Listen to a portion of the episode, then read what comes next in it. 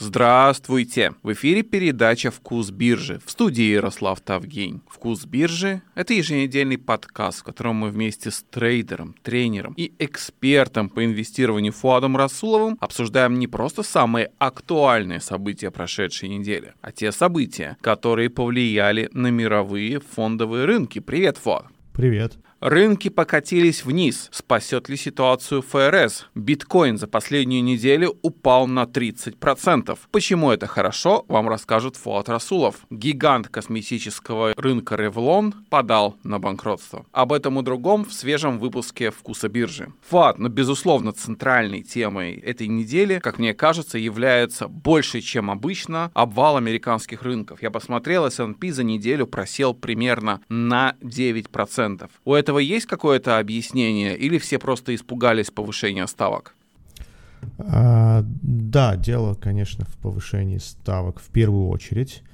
А, и вчера было заседание, важное заседание, очень важное. Оно закончилось ожидаемо вот к моменту, если считать ожидания и анализ, а, и прогнозы, точнее, к моменту заседания за неделю, за несколько дней. А, но если мы вернемся за две недели до вчерашнего заседания, то нет, повышение на 0,75 было, не было дисконтировано, аналитики об этом э, не сильно думали, не сильно надеялись, наверное, плохое слово.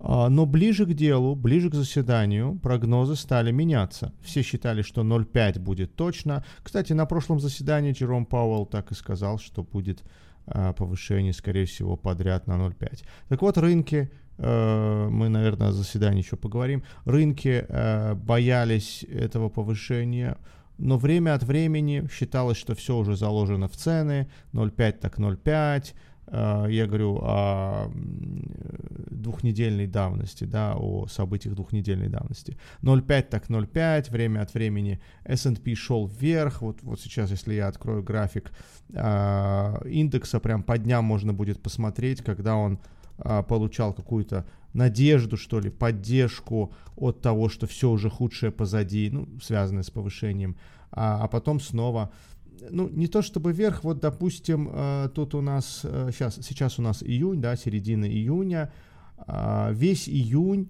конец мая рынки держались на пиках. А, в районе 4100, 4000, ну, почти 200, не дошло до 200 пунктов. Я говорю про S&P.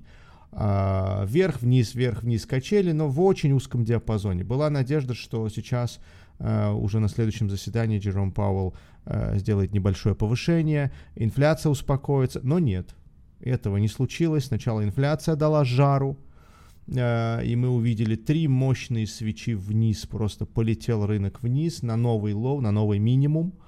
Ну и вчера заседание, перед заседанием были продажи, ну за пару дней, за день, так скажем. Вчера тоже, по-моему, снижались сначала.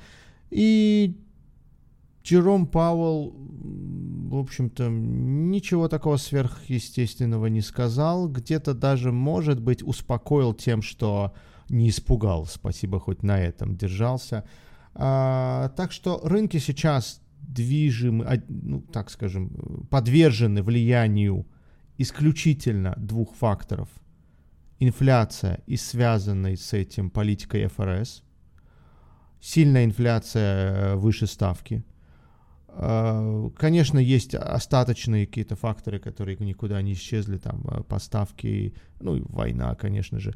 Э, но на первом плане две важные вещи. Ну и самое главное, это инфляция, конечно же, и как за этой инфляцией, за этими цифрами, после этих цифр будет вести себя ФРС. Спасет рынки сейчас, я думаю, следующая слабая, если она таковой будет, инфля... данные цифры, статистика по, по инфляции. А, вот мы увидели 8,6, э, ожидали 8,3, по-моему. До этого э, цифры постоянно росли. По-моему, один месяц был, они вышли на уровне прогнозов, но все же они росли, росли, росли, вот достигли 8. Надеемся, надеемся, что ФРС справится – Надеемся, что инфляция тоже остановится. Знаете, когда спрос падает, а спрос падает, да, ну, понятное дело, цены выше, а, то инфляция тоже ослабевает. Когда на рынке труда тоже ситуация улучшается. Ну, что значит улучшается? Рынок труда, например, в США э, на, в, в прекрасной форме прекрасном состоянии, 3,6, там сколько было безработица, да, это очень низкая безработица. 4,1 когда-то было минимумом, считалось минимумом, да, а сейчас мы только можем вернуться куда-то в район там 4 с чем-то, если, если что-то пойдет ну, плохо. А, поэтому рынок труда прекрасен, хотя Пауэлл говорит, что влияние именно рынка труда, э, который в хорошем состоянии на инфляцию, ну, если не минимальное, то и не особо большое. Да? Он, он обвиняет в инфляции другие факторы, э, не связанные вот с чисто экономическими процессами, хорошим состоянием рынка труда. Ну, что такое хорошее состояние рынка? Все работают, все трудоустроены, безработица низкая, у всех зарплаты, зарплаты растут, и вот инфляция растет. Вот Пауэлл говорит, что а, это последняя беда, а, которая повлияла на инфляцию. Так что, да, резюмирую, рынки боятся высокой инфляции, это факт, это уже вот здесь сейчас и продолжает расти, может даже а, следующие цифры будут еще выше, кто знает. А, и второй фактор, который может стабилизировать вот эти страхи, а, успокоить, устаканить ситуацию, это политика ФРС. Главное ей быть э, определенной, да, чтобы не было неопределенности и непонимания ситуации, последовательной.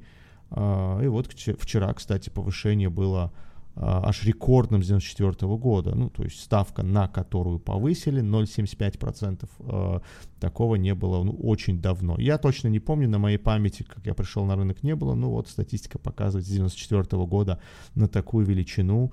Это три шага получается, 0,25, 0,25, 0,25. Сразу а, три четверти процента повысили ставку.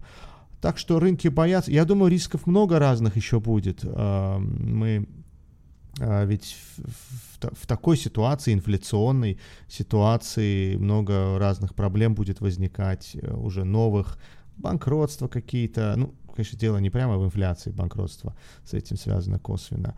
А, там где-то в Европе долги стран, э, ПИКС, да, их раньше называли. Ну, то есть проблем вокруг много.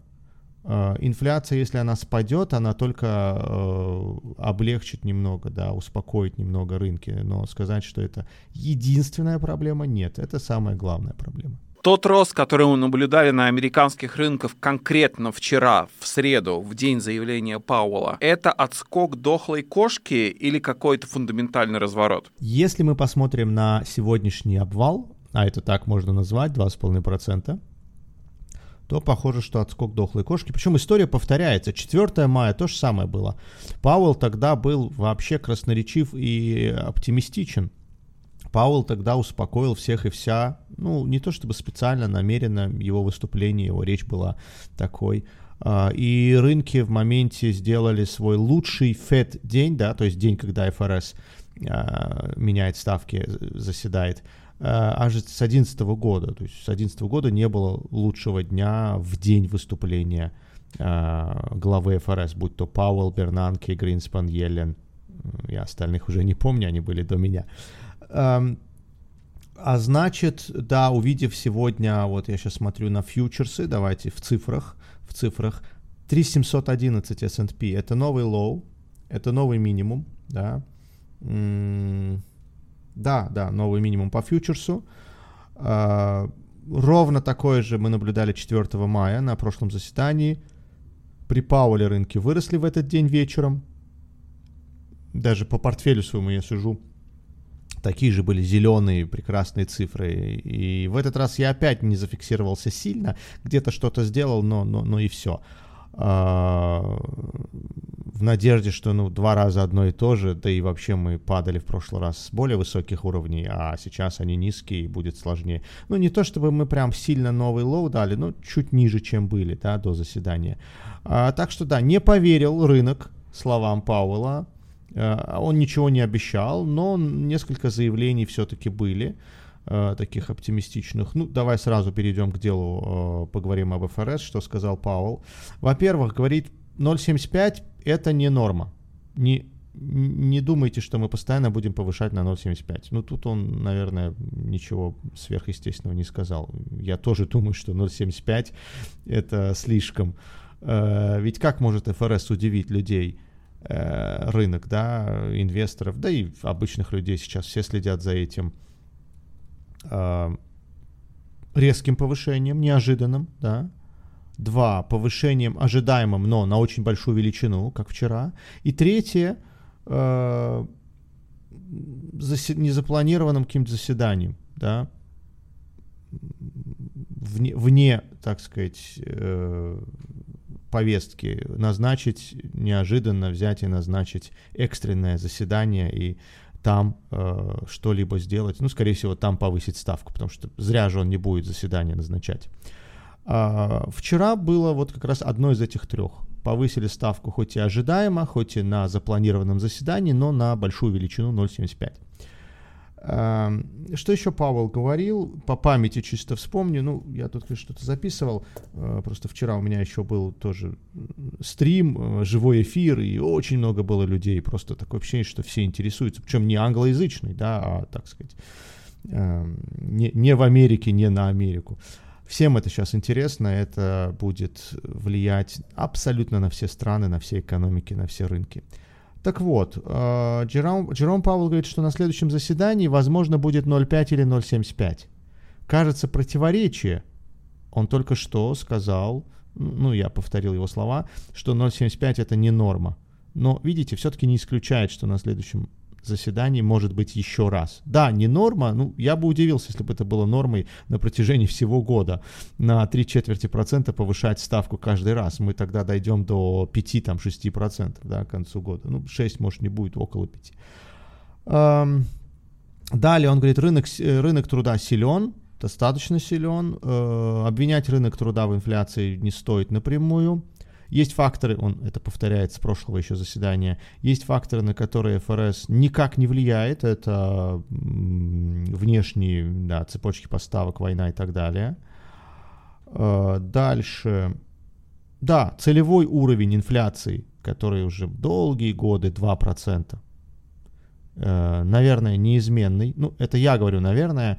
Джером Пауэлл употребил какую-то косвенную фразу, которая дала понять, что, скорее всего, они это трогать не будут так и остается 2%. И они намерены вернуться туда. Да, наверное, уверенно можно сказать, что ничего они менять пока не собираются, потому что вернется туда инфляция и ключевой уровень, развернется инфляция рано или поздно, и ключевой уровень инфляции, целевой уровень, да, не ключевой, а целевой уровень инфляции 2%. То есть они туда будут толкать инфляцию. Не на 4, да, мол, новая реальность, давайте все-таки повысим наши цели, 2 нереально. Нет, остается 2. И считается, что 3,4 будет в 22 концу 22, 3,8 будет в 23 и обратно 3,4 в 20 четвертым. Но речь идет об эффективной ставке, скорее всего, о той, которая на рынке, не целевом уровне, да, не тот, который ФРС назначает. Ну, наверное, слушатели не все знают, там очень сложный механизм. Это не просто ставка, по которой банки берут у ФРС деньги, допустим, да, вот сейчас она изменилась, да, на 0,75 выросла. Нет, там сложнее, там открытый рынок, там есть э, Fed Window, да, где банки друг у друга занимают и дают в долг через э, вот эти залоговые средства, резервные средства в банках. И Fed резерв просто на этом рынке э, играет роль санитара, он м, при очень высоких ставках сбивает эту ставку. Как сбивает? Через предложение кредитов и на, когда нужны деньги, высокая ликвидность, наоборот. Э, ну, то есть действует как рыночный игрок. Э, такая чисто рыночная экономика.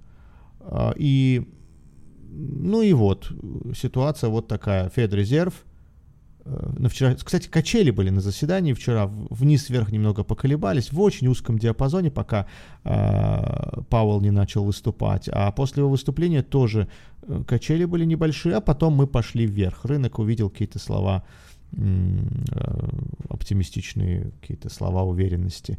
Э, резюмирую, Па, э, Пауэлл ничего страшного вчера не говорил, Э, например, заседание 4 мая началось с какого-то прям сильного заявления, что инфляция выше, чем мы ожидали.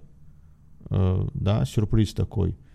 Транзиторы, транзиторы говорили, временное говорили.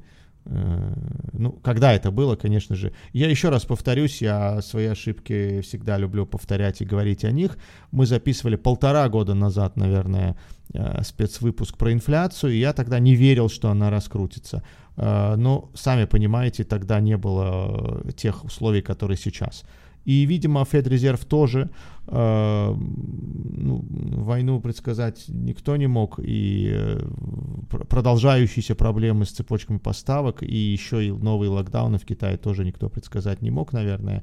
Э, вот и получается, что на тот... Вообще все очень быстро меняется. Мы не можем оставлять прогнозы постоянно и верить во что-то, да, вот, вот в крипте, например, есть упрямая вера, и вот к чему она привела. Все меняется, надо понимать, что условия, которые были год назад, три месяца назад, они уже, их уже может не быть, и динамично подстраиваться под эту ситуацию. Ну, не то, что прям жизнь свою менять, навряд ли мы из-за а, каких-то макроизменений будем а, вести себя сильно, да, по-другому, а, будут отличия, но понимать ситуацию, а, подстраиваться в плане осознания, да, видения ситуации надо. Ну а для этого надо держать руку на пульсе, да, читать э, как минимум а, какие-то новостные порталы, там, слушать специалистов и так далее.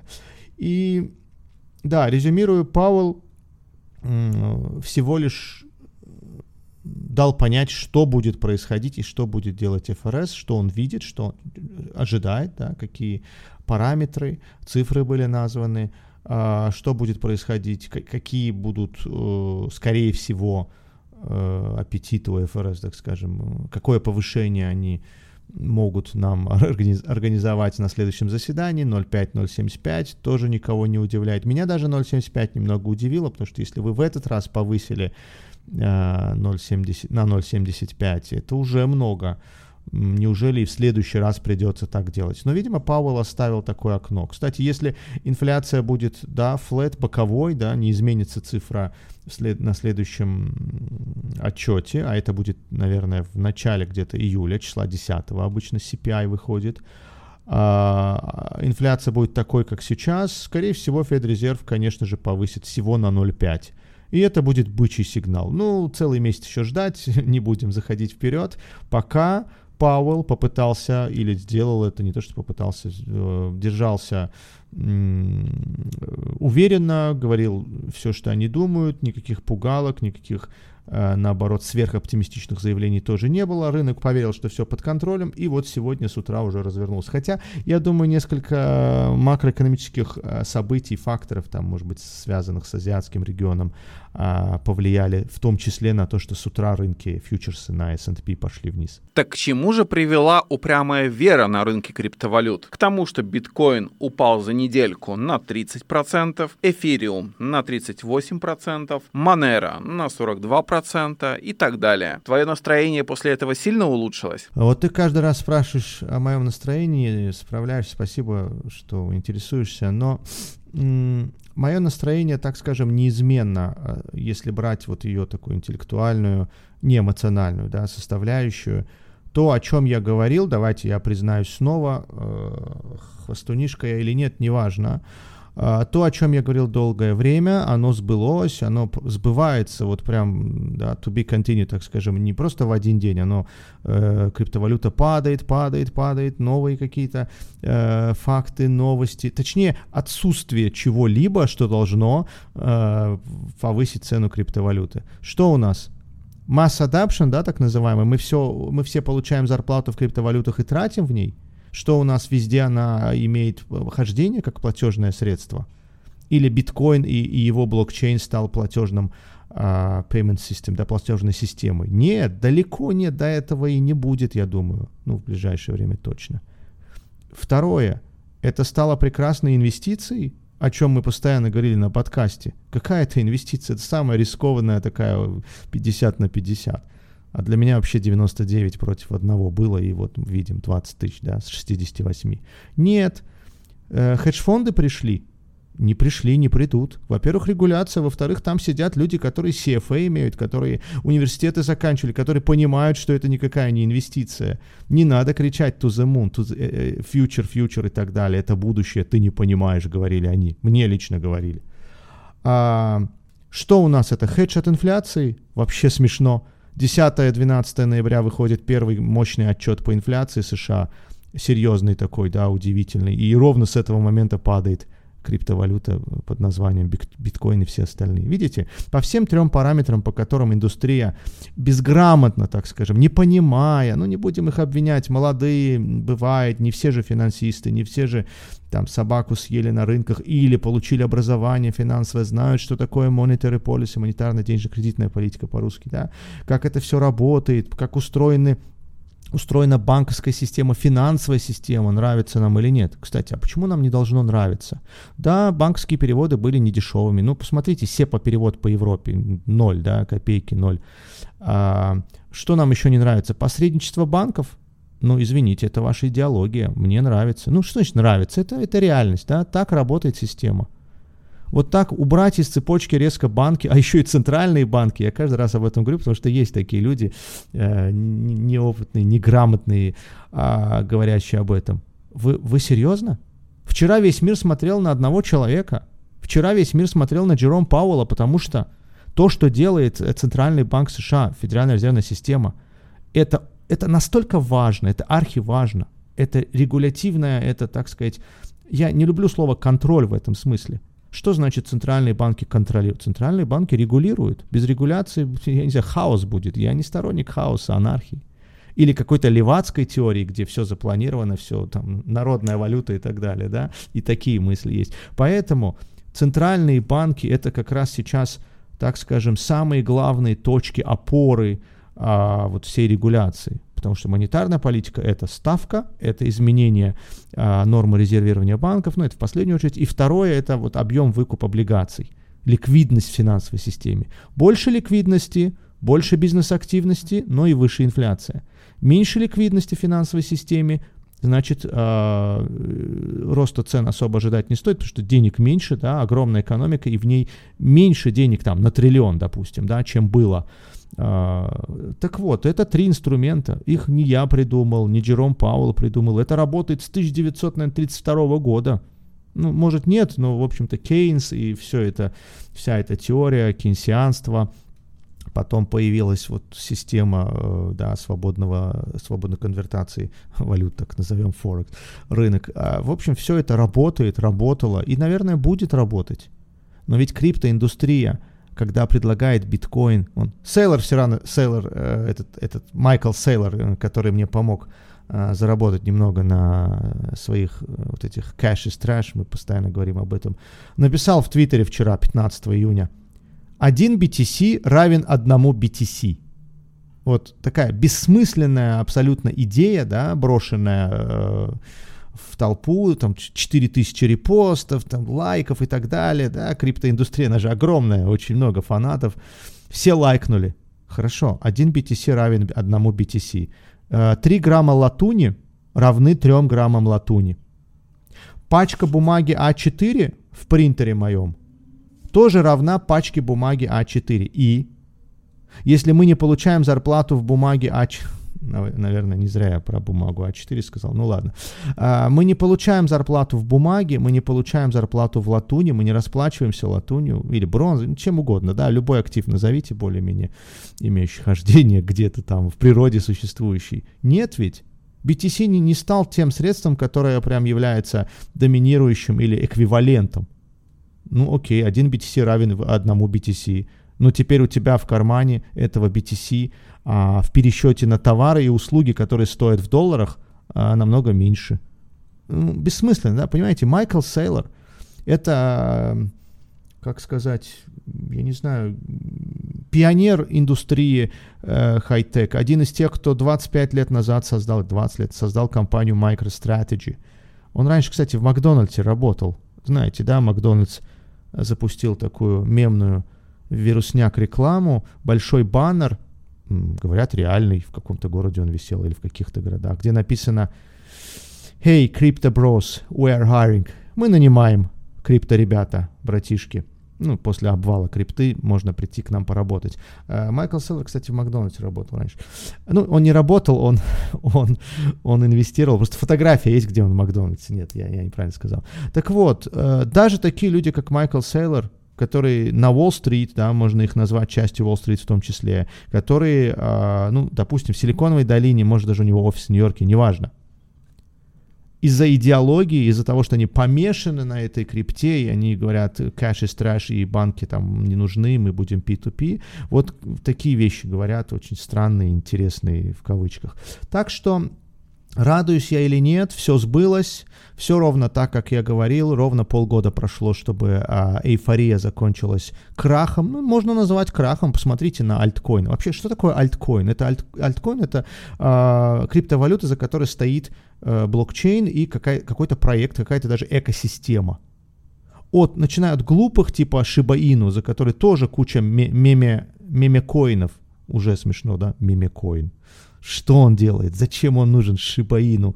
Мы говорили как-то с тобой в предыдущих подкастах, чувак даже слился, удалил соцсети. То есть а, индустрия, которая борется за прозрачность, за децентрализованность, где нет одного человека ключевого.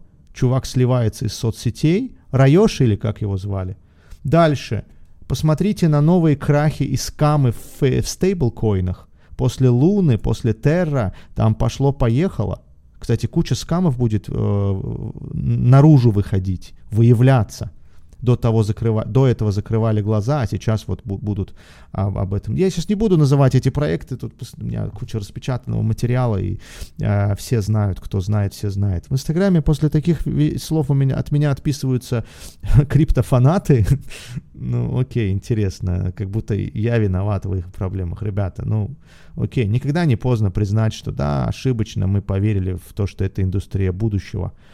Uh, всего лишь это технология, хорошая технология. Вчера как раз на стриме все спрашивали, а что тогда? Ну, а что? Мы, мы, мы ведь тоже с тобой обсуждали много раз, что применение это можно найти, только это будут те проекты, которые будут запущены крупными какими-то, как минимум крупными ассоциациями, ну, допустим, звукопроизводить, э, зву, звука, как там, звукозаписывающих студий, как называется, в Америке есть такая ассоциация звука чего-то производителей, а, какими-то государствами, как минимум, чтобы там было доверие, то есть за блокчейном, да, это как бы смешно, децентрализация только централизованная, но как минимум за этим проектом стоит не Райоши Сатоши, кстати, кто такой Сатоши, так и мне никто не сказал за эти 14 лет, Накамото или как его звать. Не какой-то нонеймовский чувак, который придумал, написал код и запустил, и мы сейчас должны верить, что на этом блокчейне децентрализация, она действительно есть. Ради бога, есть децентрализация. Нужна ли она нам? А, и peer-to-peer, конечно, хорошая идея. Напрямую деньги посылать друг другу, хорошая идея, как альтернативная платежная система. Ну, таких у нас десятки, да, платежных систем, сделавших нашу жизнь удобной.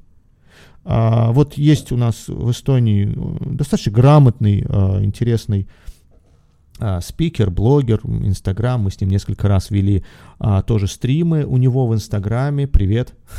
а, он, он говорил, что заплатил, да, за фотографа, оплату фотографа через, через Полкадот, Полигон, по Полкадот, да, Полкадот. А, это, конечно, хорошо, быстро, удобно. Ну, во-первых, таких систем много. А, реальный финансовый мир тоже а, уходит в сторону удешевления э, услуг. Реальный финансовый мир тоже не стоит на месте. Через блокчейн или не через блокчейн, но если мы говорим о переводе денег от Ярослава к Фуаду, Фуаду а, на его счет – банковский, кошелек, как угодно называйте, то и в банковской сфере есть все это дешево и быстро уже. Или будет. Ну, куда они денутся? Да, тут блокчейн сыграл хорошую такую роль а, конкурирующей, конкурирующей системы и, наверное, заставит сейчас всех, уже заставил всех от Visa, Master всех а, работать. Единственное, что не сможет сделать банковская система и финансовый мир, это децентрализацию. Анонимность, да, вот это все. Не сможет и не должен.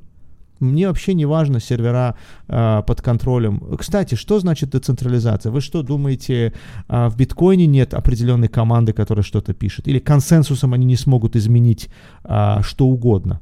Ну, понимаете, консенсус, там майнеры раньше были китайские. То есть, ребят, э, не будем повторяться. Ничего нового, ничего удивительного, ничего из того, что произошло сейчас, и мы об этом не должны были знать. Нет, ребята, все это старые, э, назовем, проблемы, старые процессы, которые так в итоге и должны были привести к обвалу биткоина. А, по мне вообще его цена близка к нулю. 20 тысяч это еще много. Ну, время от времени он будет отскакивать, в системе есть ликвидность, приходят новые деньги. Правда, были бы еще новые желающие, да, ведь денег можно а, в систему закинуть только если есть э, эйфория, только если есть огромная верующая, уверовавшая в это толпа. Она была, она была в 20-м, во второй половине, после ковида. Кстати, неудивительно, да, меня лично не удивляет, что толпа зашла вот в эту криптоиндустрию именно после ковида. Почему не раньше? Технология, если она хорошая, нужная, востребованная, почему они не зашли в феврале 20-го, а, не знаю, в сентябре 19-го, в апреле 20-го, когда биткоин стоил 3000? Ну, то есть они в апреле, в мае зашли. То есть вот э, люди, застрявшие дома, так назовем, с э, огромная толпа миллениалов с лишними деньгами, начали открывать счета брокерские, а в, в Робингуде, да, большей частью, начали интересоваться тем, что дешево, что может выстрелить, и пошло-поехало. Ну и посмотрите на то, что сейчас происходит. Каждый день скам, каждый день слухи, новые обвалы, новые обвинения. А дальше, а, помнишь, вчера, в прошлый раз мы обсуждали игру Акси. А, это ведь ждет все, все похожие P2Earn или Move-to-Earn системы. Ну, не бывает экономика спроса предложения, система, или, как сказать, природа, она не может работать по-другому. Природа экономики, да, экономическая суть. Э, по-другому не бывает. Невозможно в игре постоянно зарабатывать деньги, вот такая система, ура, одни играют, другие покупают. Кстати, вчера у Билла Гейтса, может, ты знаешь эту фразу, у Билла Гейтса была интересная фраза, он назвал крипторынок и NFT очень интересный очень интересным выражением. И, и я удивлен был, что в комментариях Bloomberg CNBC было очень много поддержки этим словам. Представляете, Билл Гейтс, да, его, его не любят, наверное. Скорее нет, чем да. И второе, он называет NFT и крипту там foolish game theory, там что-то такое. И хейта, ну, не 90% точно. Прям корреляция с хейтом после моих комментариев под этими же Блумбергами. Так что, ребята, ничего нового. А, произошло то, что должно было случиться. Все мы должны, ну, я нет, наверное, все должны осознать ценность этого вот, вот э, феномена, да, крипторынка, а, даже ценность блокчейна. Э, иногда и он переоценен. А, ценность каждой криптовалюты, я даже думаю, там 19 тысяч криптовалют, говорят. Я там не считал их, да, поголовно все, не пересчитывал. Но вы же понимаете, что там не 90% даже непонятно чего шлака, да, а 99,9. Если останется несколько крип- криптовалют, то это будут те криптовалюты, ну, если не CDBD, да, не, Central, не CBDC, не Central Bank, э, не цифровые валюты центральных банков, то какие-то, ну, уж очень-очень важные, нужные, специфические инфраструктурные криптовалюты, которые будут использованы какими-то, ну, допустим, государствами или какими-то крупными проектами, очень крупными, я бы сказал. Какая-то команда из трех э, программистов не устраивает. Но это не то, ребят. Три человека написали и пустили. И там НИР протокол. Ладно, все. А, резюмирую, резюмирую. Ничего, интерес, ничего нового, ничего интересного. Я не удивлен. Те, кто слушали на, наши подкасты э, в течение этих двух лет, по-моему, даже мы больше двух лет пишем, это какой? 100, 109 да, уже выпуск если посчитать понедельно, то, то да, два года а, ровно. Ого, ты посчитал? Да, да, я иногда слушаю в разных а, прикашках разная информация, но я, я люблю слушать э, в Apple подкастах, и там пишут, пишут номера, да, 108 было недавно, наверное, это будет 109 или 110. Ровно два года, 52 недели, да, ну, может, мы пропускали а, пару раз. Так что за эти два года все это много раз я разжевывал и об этом говорил. Много раз ты мне задавал вопросы, радуйся или нет. Много раз ты мне задавал вопросы, что там опять случилось, рухнуло, или новый, новый максимум. И как раз на росте цен ни, разу я не, не споткнулся, не развернул э, свою идеологию и не сказал, что да, это будет, э, будет будущем это лучшие инвестиции и так далее. Как раз, как раз все было очень стабильно, понятно, осознанно, и так и будет. Ну, пока не изменится что-то, все может измениться, э, блокчейн блокчейном. Я, например, за NFT в, в тех индустриях, в которых он нужен, э, в аудиоиндустрии в первую очередь, Но тут меня тоже опять останавливает, может, я повторяюсь, а, мы же не покупаем песни. Вот если можно будет сделать учет на, на огромной общемировой платформе, где учитываются авторские права от а, какого-нибудь там, я не знаю, неизвестного молдавского исполнителя, ну, я, к примеру, сказал, а, до а, там Рианны, до какого-нибудь или а, Аббы, да, группы их старых, Э, альбомов и песен. Вот если все это можно будет учитывать автора, правовладе... правообладателя, можно будет учитывать, э, сколько скачано, сколько куплено, сколько там радиостанциями взято, да, на, на, на прокрутку, да, в своих, как это называют на радиостанциях, какой-то лист, ну, неважно. Все это можно будет видеть прозрачно, на одной единой базе, в одной единой базе, то это будет прекрасно. И, а еще если экономику настроить всего этого, то есть, э, который раз говорю, какая-нибудь Нью-Йорк 102 FM прокрутила это 100 раз, да, у себя в эфире, ну вот, плати за 100 прокруток, да. Э, ведь как сейчас все происходит? Вот если вы пойдете в какой-нибудь ресторан или кафе, тут в Испании, например, они платят, ну, раньше было лет 7 назад, 59 евро в месяц стабильно за то, что крутит у себя музыку. Ну, фиксированно. А, никто не знает, они... А, э, 10 тысяч раз за этот месяц прокрутили песню «Деспасита», или там играл Майкл Джексон, э, там его первый альбом дебютный. Никто не знает, поэтому стабильная плата платится, да, так я понимаю, если я ошибаюсь, могут меня исправить. А, но это же неправильно, да, мы, мы, мы точных цифр не знаем. А NFT поможет это исправить, надеюсь, хотя может кто-то возразит, что нет, а, технически даже это невозможно, но я надеюсь, возможно. А, ну и, наконец, там билеты в кино, концертные. Тут, конечно, встает снова вопрос, насколько это будет выгодно, в том смысле содержать блокчейн. Ну, не то, чтобы он дорогой, да, вот все это организовать ради того, чтобы продать билет по QR-коду. Мы тоже это обсуждали. Легче уже сделать э, по QR-коду или просто бумажный. Нет, бумажный я все-таки не сторонник. Зачем тратить бумагу на то, что можно электронно сделать? Но это же все реализуется просто вне блокчейна, вне крипто а.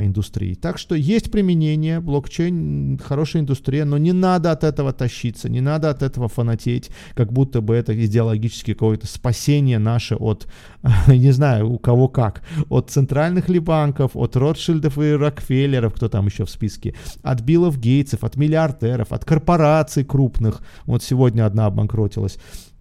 От кого еще, я не знаю. Я не жду спасения от корпораций. Есть проблемы, да, есть в хайте. Кстати, вчера, а, по-моему, эта женщина, министр торговли, ну, департамент называется в США, по-моему, я могу ошибаться, но она а, заявила, что, допустим, против Амазона а, шагов, инструментов, да, работы против корпорации Amazon не так много я, опять же, могу ошибаться, потому что многие новости я читаю, мы как бы сегодня не должны были обсуждать, просто я вспомнил, а, я, я читаю заголовки, просматриваю какой там первый, второй абзац, понимаю, о чем речь, если это не интересно мне для рынка, если это не интересно, допустим, нам для подкаста, то я не... не.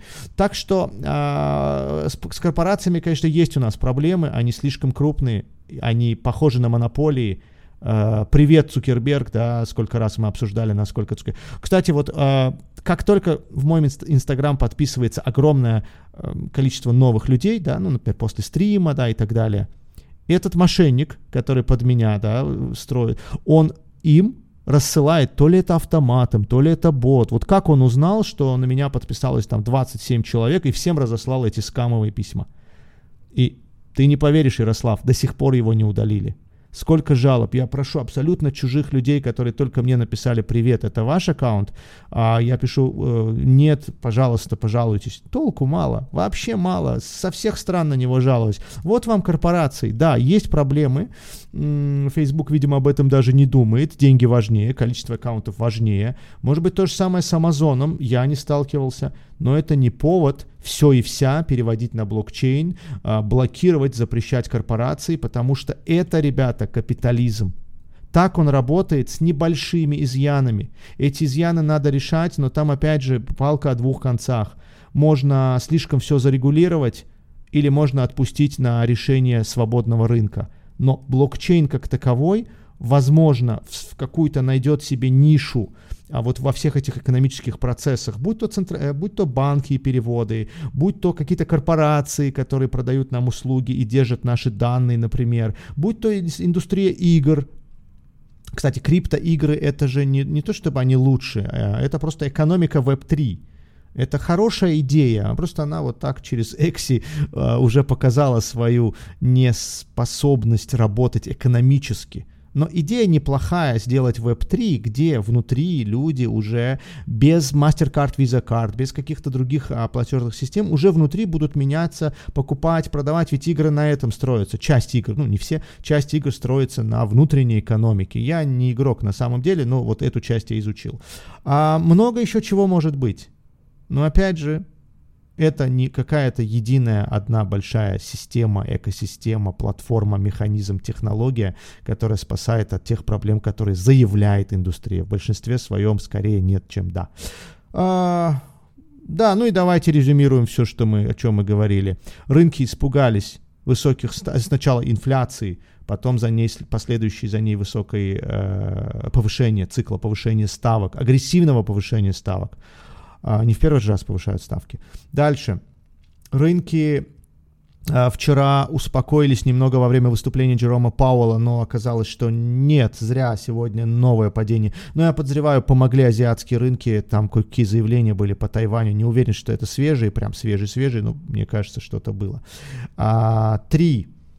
Про Ревлон, по-моему, мы не поговорили. Да, сегодня обанкротилась старейшая, подала Chapter 11 заявление, это такое предбанкротное заявление о спасении от кредиторов, или как оно называется, а, компания Ревлон. Где я буду покупать, Ярослав, а, как называется, гель, э, глина, э, воск, э, не знаю, последний раз глиной называли, ревлоновский, который матовый, просто самый лучший. Давайте сделаем рекламу обанкротившейся компании. Ну, наверное, так можно, все равно больше не будет этого продукта. Не знаю, где я буду покупать. Сейчас я зайду на Amazon, это уже не реклама, и посмотрю, сколько там осталось стока, и куплю все, потому что, а, там же срок годности, жаль, жаль, жаль, а, потому что это был лучший, лучший, лучшая глина для волос, я думаю, у наших слушателей женского пола больше сейчас будет переживаний, э, может, многие пользовались продуктами, но вот так, 90-летняя корпорация под названием э, Revlon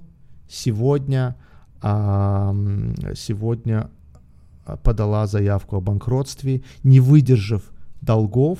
Да, я сейчас точно скажу, в чем дело. А, тут дело, в, скорее всего, в очень большой нагрузки, очень большой нагрузки э, долговой.